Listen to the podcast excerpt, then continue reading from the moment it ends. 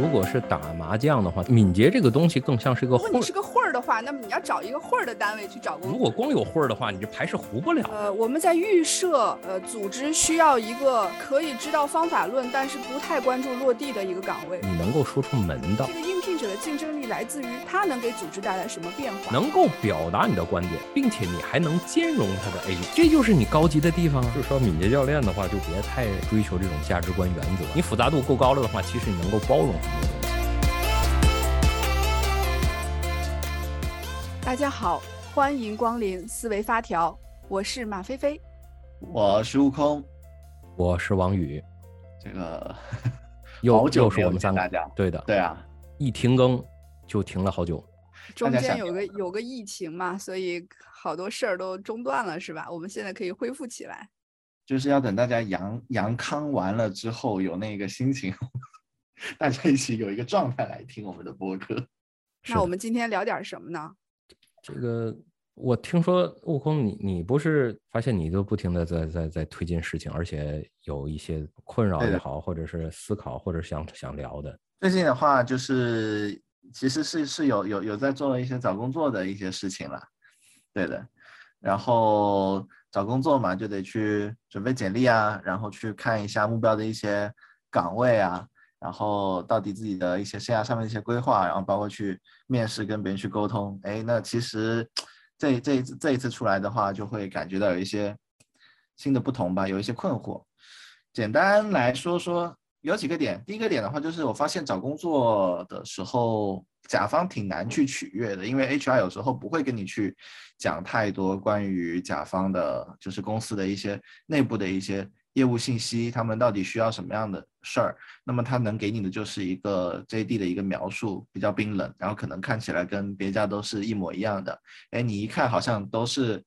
都是都都都是蛮蛮匹配的，但是一去聊，你就会发现他可能要招的人的类型也不一样，或者说是真正想要强调的重点也不太一样。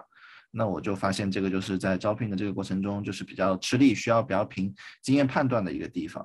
第二个点的话，就是我发现有的时候面试的这个过程是需要去做一些呃很多的一些准备的。那如果这些准备呃，在网上看的话，会有一些套路吧。那这些套路如果背的不好的话，当对方也没有给你什么样的一些信息的输入的情况下，你可能表现的就不太好。所以我我大大大抵面试的话，会面面面遇到过两个类型的状况，一种是他的面试官非常的有结构性，他有针对性，他会告诉你他的这个面试是怎么去进行的，然后。呃，他关注的重点是什么？然后会给你一些开放性的问题，包括和他公司真正要去做的事情相关的问题。你会觉得这个面试的过程会非常的舒服，然后你也能够很打开的去聊这样的一些事情。呃，这是我是觉得，嗯，感觉比较好的一种体验过程。另外一种的话，就是他可能也不太会问你开放性的问题，会问一些封闭式的问题。当然，一些常规的信息啊，呃，工作的一些。呃，成绩呀，然后对一些关键概念的一些理解，例如说项目管理之中，你觉得什么东西最重要？然后如果你觉得那个重要，对他来讲不是重要的，那这个 对他来讲就是就就不是一个好的答案。所以我认为它其实是一个封闭式的这样一些问题。然后第三个的话，可能就是呃，更多的是让你自己去谈一谈，然后会走一个流程，但这个流程结束了之后。也就也不会有一些反馈，例如说你到底是什么样的地方他觉得不合适，然后可能让你去等一些消息。所以从面试者的这个角度来讲的话，会有一些感觉到一些落寞，对。但可能也能理解大家就是面试的人比较多，也不想花那么多的心思在这个面试的过程上面，也会有。那么这就会让我产生一种思考，那这一个面试的过程也是一个求职者和招聘者双方的一个过程嘛。对吧？那你你你没有办法去呃搞到一个好的一个结构去面试，那你势必可能会在招进来的人的过程之中，最后也用的不一定舒服。而面试者如果准备的不到位，了解的不到位，就算能够拿到 offer，也不一定能在这个公司待的开心和快乐。对，这是最近的一些困扰。对，也想听听大家是怎么去呃看这个 招聘的这个事儿。其实我之前跟别人聊过，就是说。你如何能够去证明的话，你在某些领域的话有一些收获，或者是有一些弄明白，或者是知道这些领域的东西。其实那个朋友聊的话，最后一个结果的话，就是说你你能够说出门道，这种一个领域，就比如咖啡，就比如软件开发，对吧？就比如说你玩手办，对吧？哪怕你烫个头发，那这些领域的话，你是不是能够说出门道？那这种门道的话，我觉得是挺挺重要的。而且这种门道的话，有一个关键点是什么呢？你必须得是能够去向下兼容的。什么是向下兼容？就比如跟你面试的这个人，就是有一些观点，是吧？他可能是知道啊，他觉得这个项目管理最重要的是 A，但是你觉得是 B。但是另外的一点，退后，咱们退退一步来说，当你说出的一个观点能够表达你的观点，并且你还能兼容他的 A，这就是你高级的地方啊，对吧？当然了，如果你只能给他的一个东西的话，说啊我是 B，但是你会发现 A 和 B 的话，在某一种维度的话，其实是相互矛盾的，或者是相互不对付的。那这个时候的话，应聘的这个人的话，或者是招聘的招聘的这个人，招聘的这个人，其实就能够感受到这个东西。另外的话，我觉得，我觉得就是说那些面试的面经啊，就是他可能会告诉你一些基本的东西。就是说，你有些礼仪性的东西，因为你得懂事儿，你知道有些礼貌性的东西我们要做到位。你别好嘛，到那儿的话，气了咔嚓的，就感觉到很很 rude，很很没有礼貌，这点是不好的。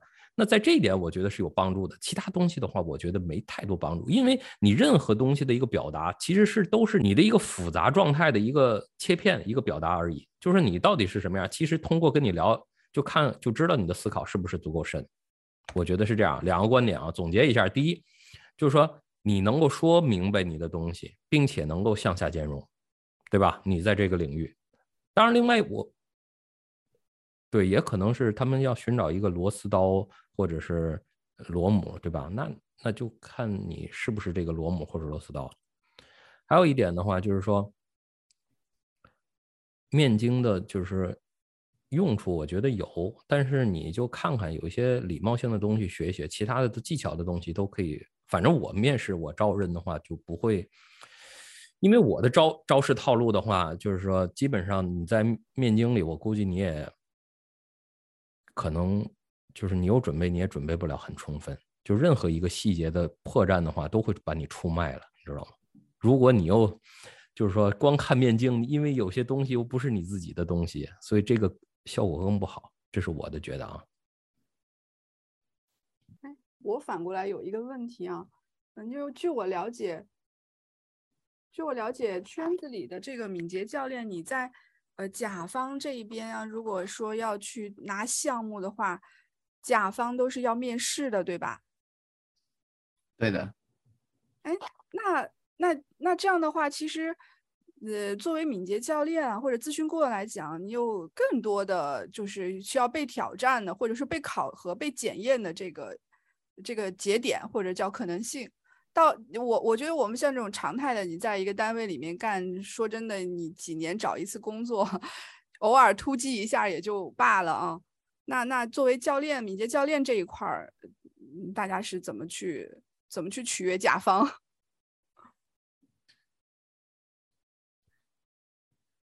这也是我觉得也是我的一个 困惑，就是敏捷教练如何去取取悦一个甲方？因为按我以前一直以来的观点的话，他都会去挂在一些职能上面，例如说 PNO 啊，然后项目管理啊等一些职能上面。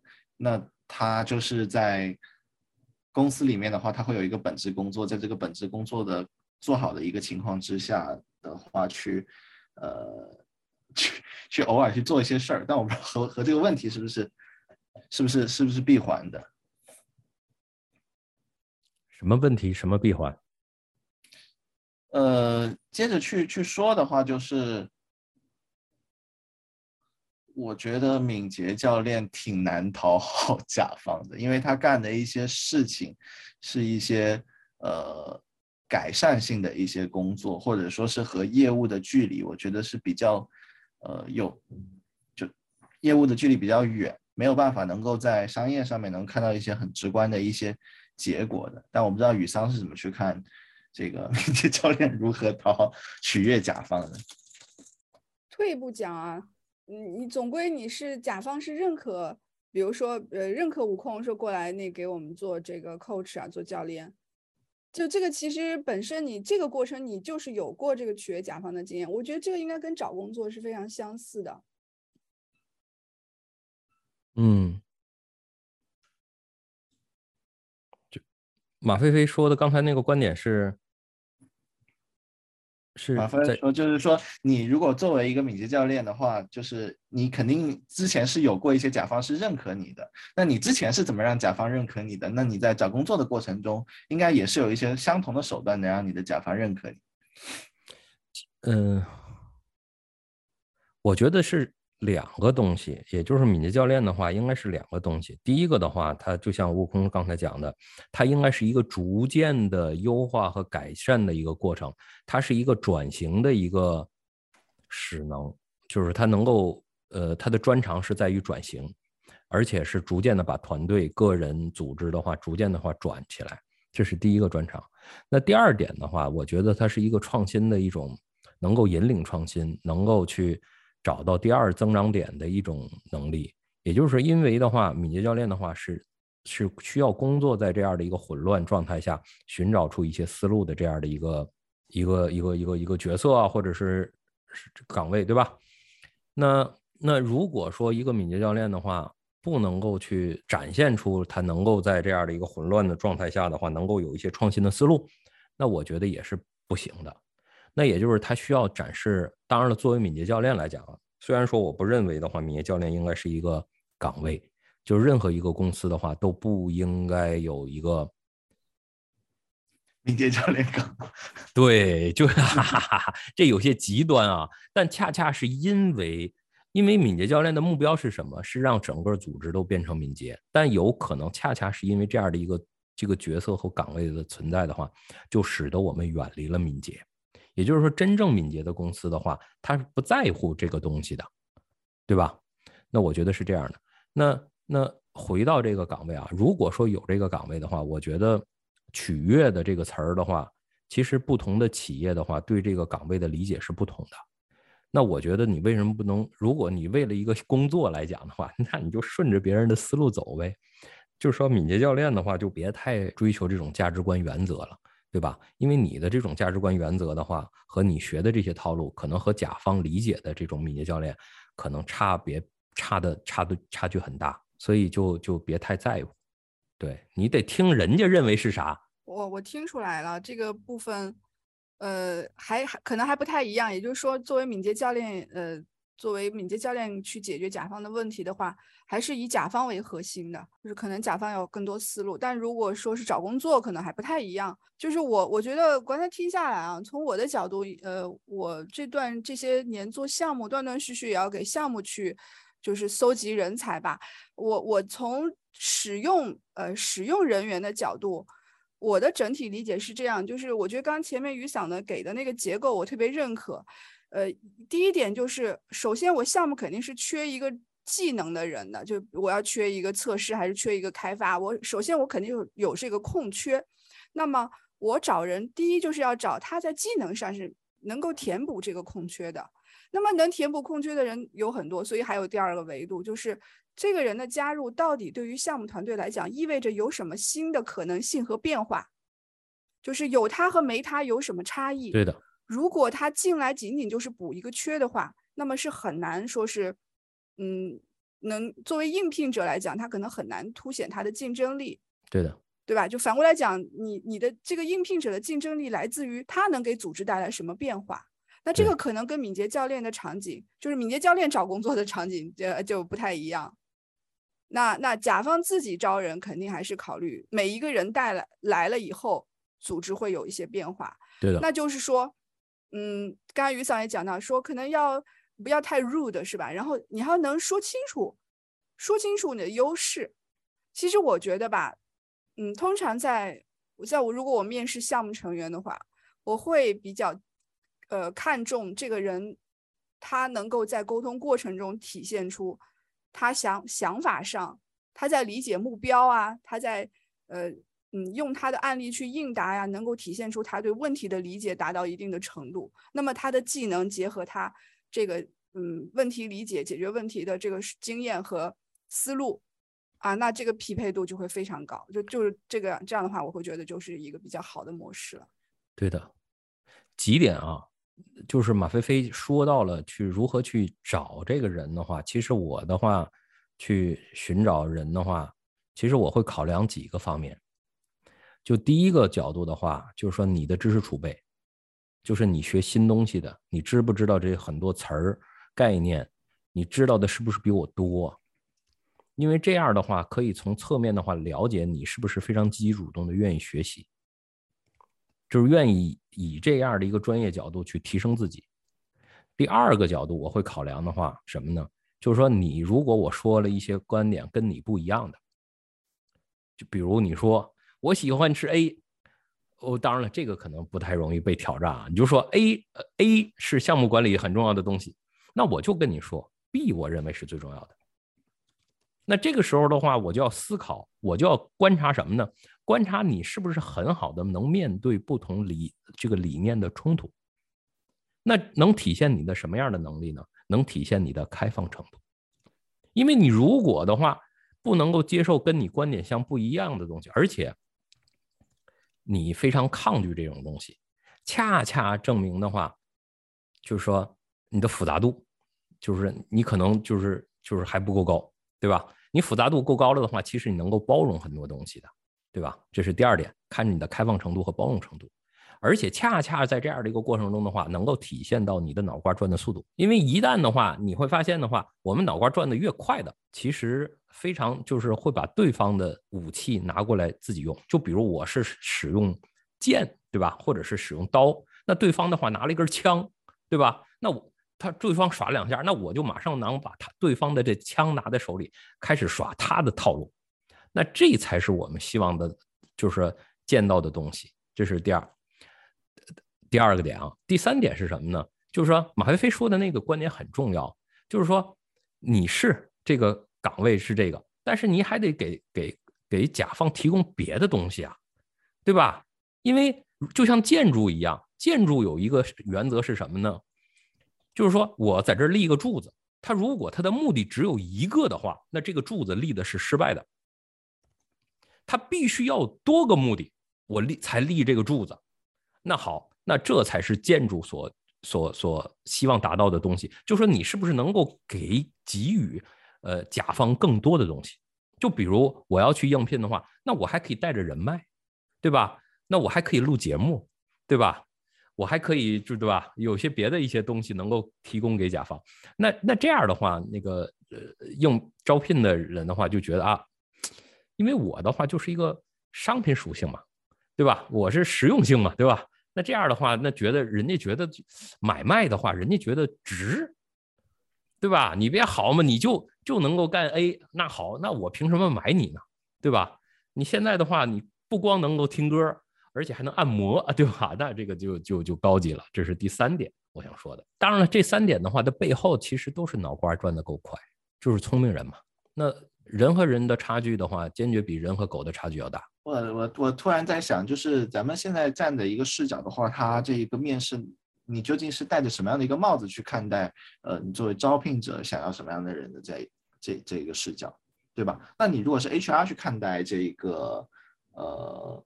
应聘的这种求职者，他会不会视角有一些不同？那例如说，你有非常多的真相，那我会不会去质疑你说你好像全都是真相，这些花里胡哨的？但实际上我就想考核你是 A，想考核你的 B，但反而你这些东西也没有特别的去强调，我也不需要你这个东西，我也不理解你这些东西。那如果遇到这样的一些情况的话，那你们会怎么去做呢？就是一个 HR 去跟你聊，是吧？呃，我来我来提供一点我的观察好了。我其实因为我一直在软件行业嘛，我我们软件行业的话的感受好像，呃，我们的 HR 的角色不是特别特别的凸显，特别是在人员招聘过程中。那呃，那当然我我都是一直是规模比较大的组织啊，我我不知道小组织、小企业、小单位，可能你连 HR 岗都没有，对吗？基本上就是，呃。呃，我们这种技能，比如说我是某一个领域里的技能专家，那可能就是我把这个领域的人招进来。HR 一般就是帮我找简历，就是他给我一些简历推过来，那当然 HR 他会考，呃，企业的 HR 他会考核这个人员的基本素养，做一些背景调查，做一些薪酬的去谈判呢，这种他是这个技能他们是有的。这个技能存在的原因，也只是因为企业怕这个腐败行为，要隔离这个用人和这个给钱这件事儿。就是说 HR 有的时候就是他做的很多事情是他是。只做他条线里面关于成本啊、关于合规啊这个方向的一些工作，但用人本身能力这块基本上是由我们的使用方来去决定的。所以说，在一般像我所待的这些组织里面的话，我们招聘过程，HR 基本上是不会去卡控的，基本上不会卡控。呃，那就变成说，呃。可能从一些有一些我们有些听众可能比较年轻啊，就找工作的时候不知道到底是按照 HR 的来来搞，还是按照这个呃这个也用人单位的主管啊，还是一些专家的意见。其实答案非常明确，就是 HR 只解决一些通用的问题啊，那那就是专业的东西是专家来看的，用人用人主管来看的。插一个话，就我想就着马飞飞这个问题，接着问一个问题，那。因为我们听众很多是敏捷圈子里面嘛，前一段时间早期的话，大家都很热衷于去找敏捷教练这样的一个岗位。这样的岗位的话，做了一些调研，其实在市场上面招的公司不多，但也有招的，对吧？然后有很多的朋友去学了，考了一些认证之后，就也会去搜索这样的一些岗位去面试，也确实会有一些 h i 是放出来的。但在这个面试的过程中，你会遇到一些 HR，他要去招聘这个东西，你就会发现。在这个环节，你就没有办法去跟他去说明这个东这个东西到底是做什么的。悟空的意思是，HR 不太理解什么是敏捷教练，对吗？就是没法跟 HR 进行有效沟通。然后 HR 会认为，因为他自己也不理解这个岗位，然后他可能甚至会在初选的环节就认为你不匹配他的工作，就可能把你筛掉了。有可有可能会有这样子的情况，你不一定到得了用人环节。我的经验中，HR 是不会从专业角度筛人的。一般来说，有可能是通过 HR，就是只是简历就没过，有可能就是那个那个 PDF 你的 Word 那个简历就没过，这个这个倒是有可能，但这个也会筛，就是连面试机会都得不到，这是有可能的。但是一般来讲，HR 应该不会自己直接把简历筛掉啊。是是这样，有些 HR 的话，他是有很多的专业背景和专业的能力的，而且他越笃定的一些事情，证明他其实他的权利、他的责任越大。你想，一个人的话，如果是直接的话去去去把你干掉了，或者是在某些关键，他其实就是说，他其实的话，他承担责任的。就比如他把一个好的，就是有潜力的一个人干掉了，对吧？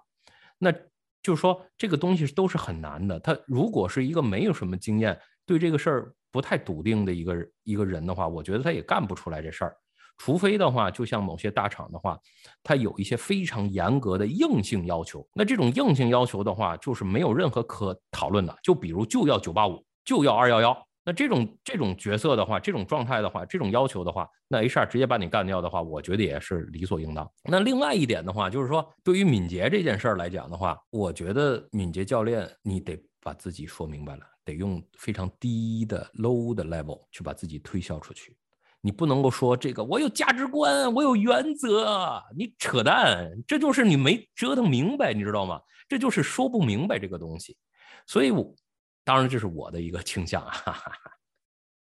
那我就就想，我插一句，我想替观那个听众朋友们就问一句，那就是说大家如何通过。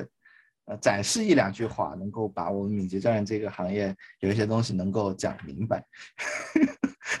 我我觉得吧，其实我不知道我是不是我充分理解雨伞的意见啊。我的我至少我认为我跟雨伞是理解是一致的，就是没有必要就敏捷教练是什么在面试过程中进行展开这件事情，对于找工作来讲不一定会有收益，这个是个关键点。因为你想想，你毕竟是要找个工作嘛。找个工作，你想想两道门槛，第一道就是你到底能不能填补这个岗位空缺，把这个技能说清楚；第二个就是你能不能给团队带来新的变化。你首先要，那那面试要分层次的，第一层你要先让用人者认可你的能力是 OK 的，第二层你有机会你再去展示更多。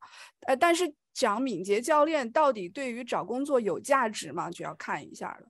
嗯，有时候它挺复杂的。建议就不要展开。你展开之后回过来看，有时候用人者或者是呃你求职的话，你展开它，你觉得呃你会更踏实吗？换句话说，你更踏实吗？还是说你你想在一个本来就是一个有竞争、有压力的场景下，还要尝试去销售一个全新的观点啊？这个复杂度太高了，handle 应付不过来，有可能。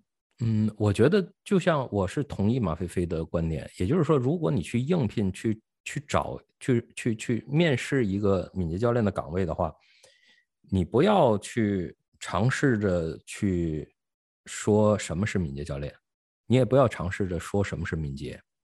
当然了，如果我觉得是百分之九十以上的可能的话，其实是对方已经非常明确知道什么是敏捷，什么是敏捷教练了，你就顺着他的观点去走就行了。因为你如果你的复杂度高，你应该能够去去包容这个东西，这是第一。那第二的话，如果说他没有任何观点，他就是听着告诉你 HR 的话，基本上不太可能的话，就是说我听这个角色，听这个岗位就设在公司设这个岗位，这这这差的太远了。他必须得是说完完全全说明白这个岗位的话给我们公司什么价值，他才会设立这个岗位，除非老板给他下强制命令，你知道吗？所以，呃，我觉得你大部分就顺着人。如果百分之十不到的这种状态的话，他不知道什么是敏捷，那你就用低维度的方式给他讲一下嘛。我觉得你如果连低维度的方式都讲不明白这个事儿的话，我觉得这也是你的问题。哈哈哈。那那什么是低维度？如果各位讲不明白什么是敏捷的话，那敏捷的话就是让这条狗的角度来讲，你如果是一个更敏捷的狗的话，你的表现是什么？你是不是更快速的去能够抓住飞盘？你更快速的把这个，就是说，如果有很多障碍的话，你就调整嘛，就是以更快速的调整和改变，并且能够快速的得到价值嘛，对吧？就比如他觉得吃到东西，吃到骨头，对吧？有就是什么走山走水，对吧？有一个我看过之前的有一个狗的一个敏捷度的一个比赛，对吧？要跑来跑去，最后打走到一个地方嘛，那这就是外在表现嘛。内在表现的话，就是说你的行动的密度和思考的密度要足够高了，你自然而然能达到这种状态。所以更积极主动是是它的背后，你把这个东西讲明白了，就就我觉得讲到这儿的话也就差不多了吧。嗯，对我补一点啊，我觉得呃，在就以面试找工作的这个上下文来看，呃。不要把饼画太大，是就是讲讲低纬度的东西是应该的，因为因为它是一个呃复杂度低的事儿，你就要讲低纬度。退一步讲，只有敏捷教练才有价值观吗？其他的岗位没有吗？就是这个东西它也很微妙啊，注意不要冒犯，不要冒犯到那个这个面试官啊，不管是 HR 还是这个面试主管，对吧？你讲你有价值观，你有这个东西，你好像你的潜台词是不是说？呃，你用人方没有这个，我来了，我给你们带来这个，这个是非常非常犯忌讳的，我觉得啊，所以所以回到招聘角度，还是要就事论事，对吧？然后把这个成成果展示清楚，你有什么作品啊？你在你这个岗位上，你输出过什么东西啊？啊，我觉得这些，然后你可能比如说你有一些分享啊，我觉得这个都是特别能够打动嗯用人者的。就就我说我自己看简历的话，如果这个简历本身写的。逻辑很清晰，没有错别字，然后它的材料附件部分啊，它有它的作品，这个都是特别容易过面试官，然后赢得好感的东西。但是如果这个简历写的乱七八糟，有错别字没有对齐啊，这个都都是特别的影响影响感受。所以大家都很喜欢有质量的东西。你可以在整个面试过程中强调你做事情的质量品质，这些低纬度的东西是非常容易引起好感的，得到一个更多的。机会的，你觉得如果是像像公司，它不一定会招敏捷教练这样的一些岗位嘛？但是我们学敏捷的这些同学又非常多，那他们未来有可有可能就是往哪些方向去做一些变化，对吧？举个例子，例如说项目管理，还是做人力资源方向的一些工作，这个大家有没有什么样的一些思考？就像敏捷教练的话，我们认为什么是敏捷教练？一开当然了，这很长时间我们就就比较明确的这种定义的话，我们认为是一种。能力，如果是一种能力的话，它可能就并不一定是 fit in 到某种岗位。但现在来看的话，就是综合来看的话，就是说项目管理、呃团队领导、HRBP 那这些岗位都是非常的符合敏捷教练的所坚持的或者是提高的这些能力领域。就是说，尤其是 HRBP，我觉得估计也没多少路可走了。哈哈我也说两点我的观点吧。我的观点就是批我批判什么？我说一下我批判敏捷教练什么？我觉得吧，现在我们整体上困境啊，作为一个敏捷教练还来看，我们的困境在于，呃，我们在预设呃组织需要一个可以知道方法论，但是不太关注落地的一个岗位。这个预设有可能是错的，因为你可以看到啊，HR 有 HRBP。HRBP 天天和我们的业务坐在一起，吃喝拉撒都在一起，所以 HR 的要求也是要落地的，落到项目里，落到具体的事情上。我们很多，呃，比如说我们是个产品团队，我们产品的这些每年年度会议，我们的 HRBP 都是深度参与的。虽然他说我听不太懂，但是他会深度的在我的业务里面。那么我观察到很多敏捷教练的做法是，我到组织里。然后我给你们一些方法论导入，帮你们把活动做起来，我就撤出来了。如果你是外部敏捷教练，我觉得这么做是完全 OK 的。但如果你是想要在甲方找一个敏捷教练的岗位，这么做就会有一个疑问，就是为什么你的老板要对一个不做具体的项目、不做产品、不做客户关系的人要买单？为什么？我觉得我现在从我的角度，我的反思在于说，呃。结合悟空的这个问题啊，就是做敏捷教练的出路在哪儿？首先就看你作为一个敏捷教练来讲，它是一个技能，那你的业务在哪里，对吧？你的核心技能，你的你的除了敏捷这个部分，你的其他的业务在哪儿？你是你是金融行业，对吧？还是你是这个呃 AIoT 还是什么？你做项目擅长还是做产品擅长？我觉得还是要有这个。这个核心技能还是要比较突出的，然后再结合敏捷的这个方法带给大家的关于怎么去组织资源、组织人，包括有一些协同的模式，包括一些快速取得可验证目标的这些思路，对吧？我觉得它是一个，就是敏捷的方法，它更多的是让你更强大了。但是你首先你先要有自己的核心的技能路径，我觉得这样的话会比较好去找到一个比较自己会满意的工作，对吧？如果你原来就是项目经理，你现在有敏捷化，你会是一个更好的、更牛逼的项目经理。说白了就是这么一件事儿。但是你只有敏捷，那老板为什么要用你？那你要能把这个事说明白，能说明白就能找到工作，说不明白就会非常麻烦。如果是打麻将的话，敏捷这个东西更像是一个会儿，它就更像是一个可以 可以把这牌的话更容易打赢的一种东西，你知道吗？所以百搭，对百搭。但是你如果光有会儿的话，你这牌是糊不了的。说的太好了，这个比喻，我觉得今日最佳。对，说的太好了，太好了。所以你千万别就是说，所以这也就因为的话，有些培训公司啊，或者是。技能公司，因为他就靠这个挣钱，所以他要宣传这个东西，就说敏捷好，敏捷光很多企业都要在学敏捷，所以你也应该学，是没错。但是你光强调这个东西，不去强调这个代码该如何写好，不去强调需求该怎么去分的细致，那也不对，对吧？你刚如果单纯的就是敏捷的话，就形而上了，就虚了，就飘了，那这个东西。就就我认为是有问题的，就是说，所以敏捷学员的第一步的话，就是我工作在这些具体项目上，并把这些实践的话传播出去。那这是我觉得任何一个敏捷教练或者是敏捷人士应该所坚守的一些东西，而并不是说去玩虚的。对，对，是我觉得我特别的。觉得说的我大家都会心一笑，我觉得 我想热血沸腾，特别好。对对对，所以当然我感我感我补充一下，我觉得我刚才讲的有点绝对了。换句话说，如果你是个混儿的话，那么你要找一个混儿的单位去找工作，你可能就要考虑，呃，就是以这个 咨询顾问的。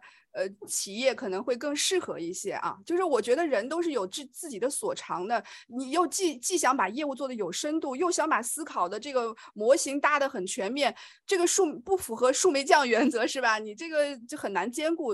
当然，我们也看到这两年圈子里一些大师们，哎，对吧？有的时候在咨询公司干几年，他又去业务上干几年，他其实大家都在追求这种这种平衡带给的这个个人能力的成长。所以我觉得选就是，如果你。你是个混儿型的，你就去找咨询顾问。如果你是个对吧，你本来就是哎妖姬哎，那你就哎找一个实业的单位去干，我觉得也蛮好的，这个很很有意思。慢慢提高，给自己一些时间，因为整个的世界的社会的进步的话，它也是一个过程嘛。很多企业就是说，其实不管你做成什么样的话，其实都有一个比较合适你的岗位在这儿等着。我是这么相信的，我我有这种信念。你为什么还没找着一个非常合适？是因为你还得就就就怎么又回到像找男朋友女朋友的这种样子呢？对吧？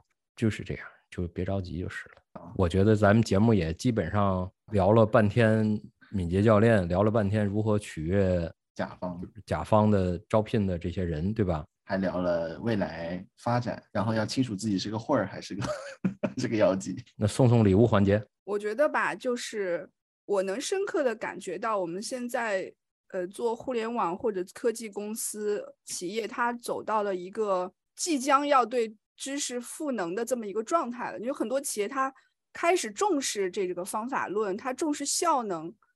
呃，当然，这个重视效能导致最近这今年，特别是今年这种互联网的寒冬啊，裁员也比较严重，情况比较艰巨。但是它本身，它另外一面就是大家更关注，呃，去如何做，找到正确的事去做这个东西的重要性。所以，他对于我认为，对于敏捷教练这个圈子里面，大家非常在意这个方法，在意方法论，在意用一些模型去解决问题。包括呃有意愿去跟业务做深度结合来讲，它是一件好事。我觉得科技公司是走到这个点了，对于所有做敏捷教练来讲，是一个非常好的机会。所以你也看到，就是我们说大一点啊，看看整个中国的这个互联网产业的发展，我们也从这种傻大粗笨的做交付 开始，往这个真的去思考问题，能不能同时产生一些方法和产品，同时向前推进。嗯。这个这个是呃，我我们现在在企业里面，你会发现，如果你想用一些好用的东西，可能很多都是国外企业提供的，它既提供产品，它也提供方法论。我觉得这是一个非常好的一个一个非常艰难，但是也非常呃充满希望的一个当前的局面。所以我希望今天呃能够有缘，我们一起来听和讨论这个问题的我们的听不听众们嘛。大家也不要灰心，呃，我们可以有很多的机会去把事情做得更有意思。我觉得这个就是我想要送的礼物。好，我也来送一下礼物，呃，主要是给大家就总结一下面试这个过程之中可以关注的一些东西啊。讲文明礼貌的问题是要提前给练明白的，然后基本的这一个专业不能混的这些。问题得给说明白，不要含糊其辞，不要把这一个真相的东西去呃大于自己这个本身要说的东西。第三个就是要把专业的问题给附录写明白，能够展现你的这个专业性，让别人也能够看得明白。最后呢，就找工作是一个双向选择的过程。那作为甲方来讲的话，呃，你更结构化的面试，或者说是更能够去理解业务，就更有助于你找到合适于这个公司，呃，陪着你一起去发展业务的这样的一个人，也减少这一种重复招聘的这样的一个成本。那同时，你也得对自己去适合找什么样的工作，你可能也是得去多找一找，多试一试，才能够找出到自己。呃，最适合的这样的一个方向，所以那最近这个疫情也是刚恢复，刚刚刚刚刚解除嘛，对吧？那大家找不到工作的都不要灰心，然后二零二三年会更好。工作的话，我比较坚信是探索和表达你生命意义的一种手段，就是说你千万不要觉得就是个工作。你要觉得这其实是一个现实的，哪怕是一个公司的话，有个岗位，或者是你面试的一个过程，其实这种交互、这种碰撞、这种摩擦都是很珍贵的。我觉得这种思考的过程是非常重要的，而且的话，就是说你当你工作起来之后，其实就是去探索自己嘛。有些时候是岗位不合适了，其实可能需要其他的话更好的探索你的生命意义，去表达你生命意义的工作。我是这么觉得。但有的时候，这个社会的话，嗯，可能进步的还并不是很快。就是，当然，我觉得也恰恰是有很多的人的话，还处于之前的这种状态，你也要理解。我觉得就是怎么活下去吧。对，表达，行，就这些。好，那我们今天思维发条的节目到这里就结束了。希望大家能够，或许也能够持续关注我们这个播客的这个内容。欢迎点赞、转发、收藏三连。那我们就下一期节目再见了。下期再见。拜拜，再见，拜拜。